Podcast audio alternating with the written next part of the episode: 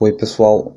Venho informar que o segundo episódio do Acarranca, Genealogia e Crítica, vem acompanhado do episódio bônus, que são comentários do texto Necropolítica de Achille Mabembe. O conteúdo foi exposto no dia 27 de julho de 2020, na primeira reunião do Grupo de Estudos Necropolítica, Genealogia e Processos, que é o resultado de uma parceria entre o Observatório de População Infanto-Juvenil em Contexto de Violência, o OBJUVE, o curso de Psicologia da UFRN e o projeto de pesquisa Teorias Críticas do Direito da UFESA. Nesse episódio bônus, eu faço um breve exercício de sociologia das ideias, buscando identificar os principais temas de pesquisa do BEMB, que seriam aprofundados em obras posteriores como Crítica da Razão Negra, Políticas da Inimizade, bem como situar o autor dentro do campo intelectual, em um diálogo com as tradições genealógica Foucaultiana e da teoria crítica, justamente o tema da conferência do professor Marco Antônio. Espero que seja de bom proveito.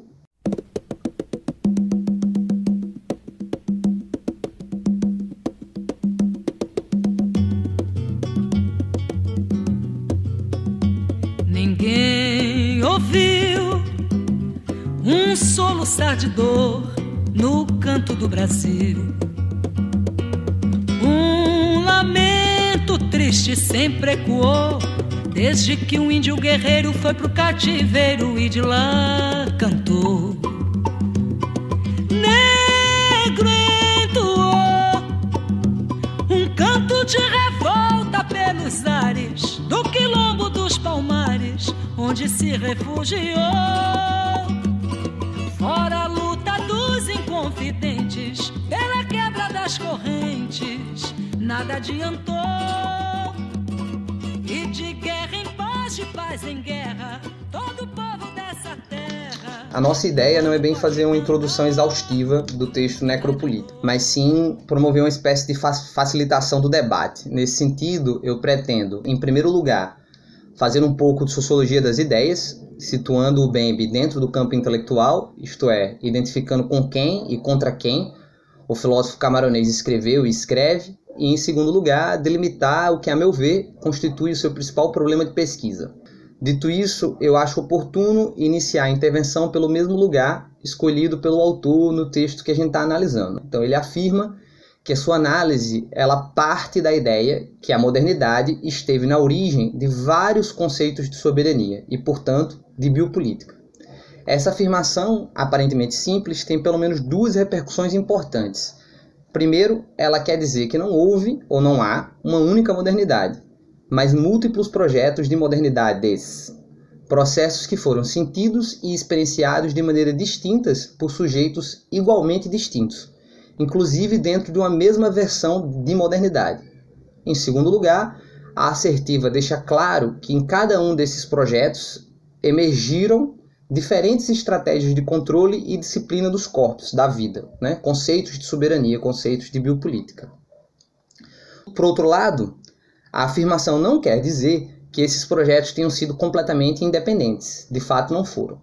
E aqui se revela uma das principais questões de fundo da obra de Bembe, a compreensão que o colonialismo é uma espécie de face oculta da modernidade europeia, dialeticamente, ao mesmo tempo é a sua negação e a sua condição de possibilidade.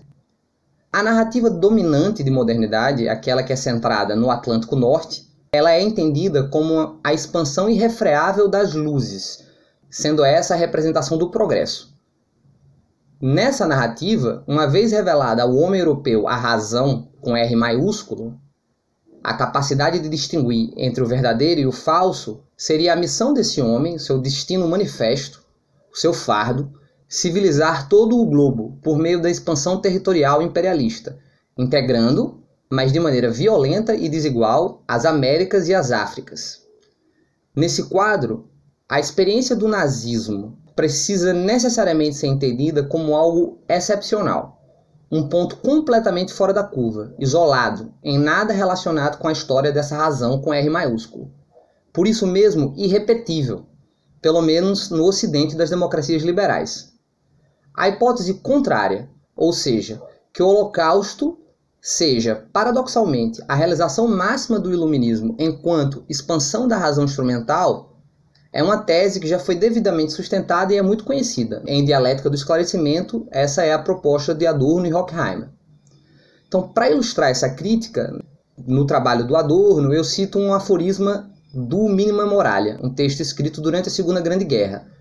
E ele faz referência aí a umas bombas teleguiadas que a Alemanha nazista teria construído, que chamavam V2 e V3. Enfim, artefatos de guerra, de matar. E ele diz, aspas, se a filosofia da história de Hegel tivesse incluído esta época, 1944, quando ele escreve, as bombas robô de Hitler teriam encontrado o seu lugar entre os fatos empíricos selecionados nos quais se expressa de modo imediato e simbólico o estado do espírito universal. Como o próprio fascismo, os robôs são lançados ao mesmo tempo e sem participação do sujeito. Como aquele, o fascismo, unem a extrema perfeição técnica a uma total cegueira. Como aquele, suscitam um terror mortal e são de todos inútil. Vi o espírito do mundo, não a cavalo, mas com asas e sem cabeça. E isso refuta a filosofia da história de Hegel. Essa passagem, ela não foi resgatada por mim, foi resgatada pelo filósofo francês Gregor Chamaillou, no livro chamado Teoria do Drone, que dialoga intensamente com a discussão sobre as máquinas de morte feita na segunda parte do Necropolítica. Registro aqui a sugestão de leitura.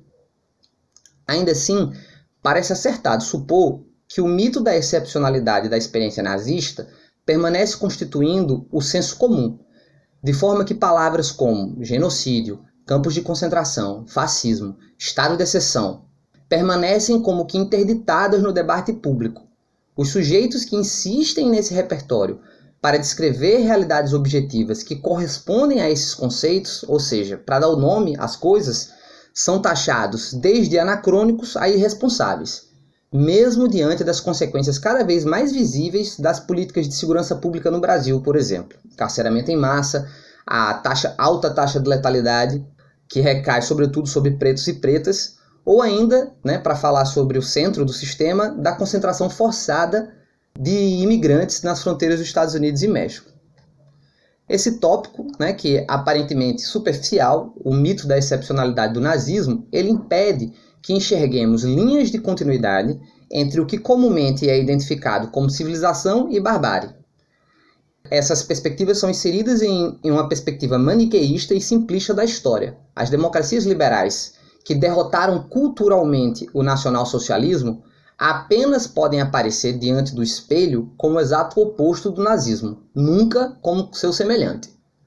O mito se perpetua, mesmo que seja amplamente documentado que as leis racistas do nazismo, conhecidas como Leis do Nuremberg, editadas a partir de 1938, foram inspiradas no sistema de segregação racial do sul dos Estados Unidos, o Jim Crow, e que a sociedade americana ela era abertamente admirada pelos altos oficiais nazistas, Hitler incluso como o modelo de nação que havia realizado progresso na construção de uma nação racialmente saudável. As citações aí são de um livro de James Wiltman chamado Hitler American Model, né? Vocês podem encontrar essa discussão lá. Assim como o mito se sustenta, mesmo diante das demonstrações que o fascismo não teria simplesmente desaparecido com o fim da Segunda Guerra, mas teria se transformado em diferentes formas de movimentos populistas que voltariam a tomar corpo no século XXI, se é a tese do professor Fischstein, né, do fascismo ao populismo na história. O que isso nos ensina sobre o presente e que deve nos alertar é o fato que o bolsonarismo ele não terminará com a eventual queda do Bolsonaro. Mabembe sempre esteve atento e chamando atenção para esses processos, Prova disso é que o trabalho que, tem, que a gente tem sobre discussão hoje, ele foi publicado em 2003, em inglês. Eu não encontrei a primeira versão em francês, né? Portanto, o autor vem apontando para as continuidades contemporâneas da máquina de matar colonial há pelo menos 20 anos. Então, se hoje esses termos e essa discussão parecem familiar, parcialmente é por mérito do autor. Né? A outra parte, infelizmente, se dá em função da visibilidade crua desses temas nos tempos, em, nos tempos em que vivemos. E aí é importante dar voz ao próprio Mabembe, né? texto, ele vai dizer o seguinte: as premissas materiais do extermínio nazista podem ser encontradas no imperialismo colonial. As câmaras de gás e os fornos foram o ponto culminante de um longo processo de desumanização e de industrialização da morte. Entre cujas características originais estava integrar a racionalidade instrumental com a racionalidade produtiva e administrativa do mundo ocidental moderno, a fábrica, a burocracia, a prisão, o exército. Por isso, nesses termos, mais uma vez o Mabembe, qualquer relato histórico do surgimento do terror moderno precisa tratar da escravidão, que pode ser considerada uma das primeiras instâncias da experimentação biopolítica. Nessas passagens fica muito claro a influência no texto do Bembe do pensamento do Foucault do nascimento da biopolítica, mas também do vigiar e punir, uma vez que a descrição que o filósofo camaronês faz sobre a evolução das técnicas de matar se assemelha muito à ideia de democratização da guilhotina, como contada pelo filósofo francês em Vigiar e Punir. Não se trata de uma influência não confessa, pelo contrário, mas também não é uma recepção acrítica. Ela é mediada por concepções de soberania, como tratadas em autores como Carl Schmitt, e de estado de exceção e sítio, como formuladas por Agamben. Ainda sobre a posição no campo intelectual, Mabembe deixa claro sua indisposição para o que ele chama marxismo clássico, uma vez que, segundo sua leitura, essa corrente de pensamento ainda estaria inscrita em uma tradição de filosofia do progresso de matriz hegeliana, que, em certo sentido, subtrai o lugar do sujeito, do agente. Né? Nesses termos, se eu quiser reformular a frase, uma vez revelada a verdade, não restaria opção aos marxistas senão desmercantilizar as relações sociais à força. Tratar-se-ia, talvez, do fardo do homem comunista. Por essa razão, esse marxismo clássico, que ele está chamando disso, não escaparia desse ciclo vicioso de violência do Ocidente.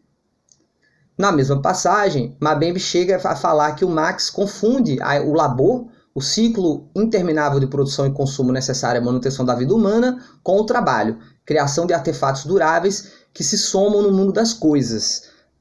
Retomando e concluindo, a principal questão da obra de Bembe, a meu ver, primeiramente é demonstrar de que maneira a biopolítica que Foucault pôde enxergar e descrever a partir do centro da modernidade capitalista, ela sempre se manifestou como necropolítica na periferia colonial, perpetuando-se como uma espécie de estado de exceção permanente.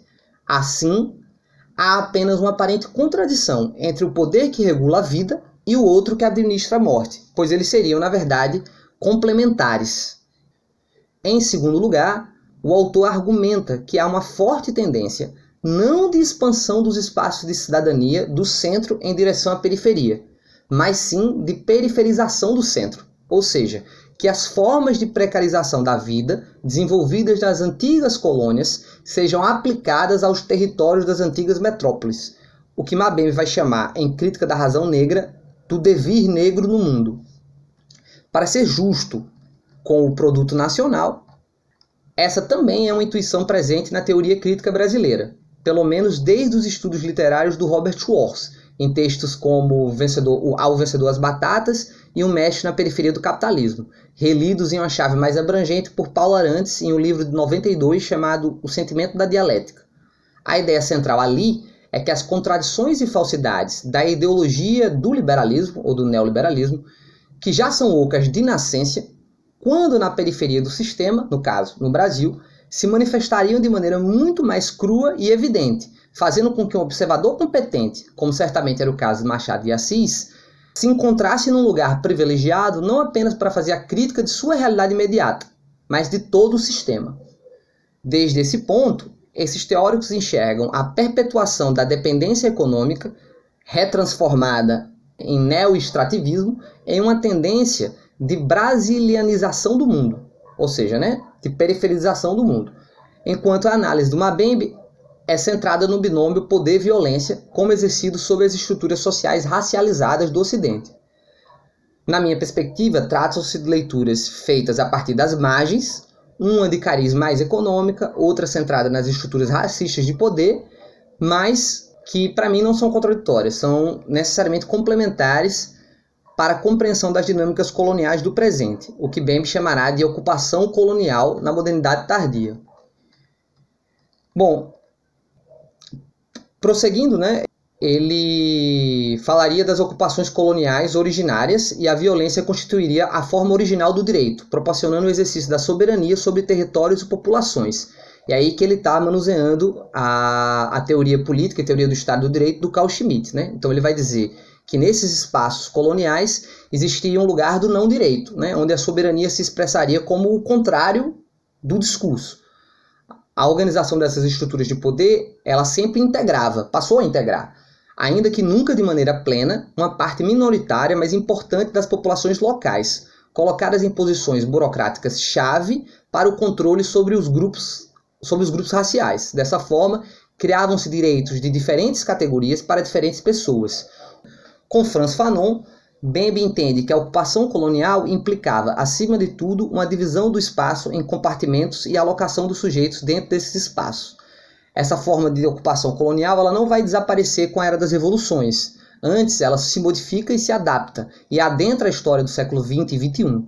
Então, as ocupações coloniais na modernidade tardia foram o sistema de segregação Jim Crow no sul dos Estados Unidos, o regime do apartheid sul-africano e hoje, em sua forma mais bem sucedida, de necropoder, é a ocupação colonial contemporânea da Palestina. E aí ele vai tratar longamente sobre essa questão, né? provavelmente em 2003, quando esse texto é publicado, é, seria aí né, o, o tema de maior interesse né, no momento. Então ele vai descrever essa ocupação como uma, uma enorme dinâmica de fragmentação territorial, uma, sub, uma submissão da sua população a uma soberania verticalizada, heterônima, né, que vem de um outro Estado, que promove uma exclusão recíproca das populações.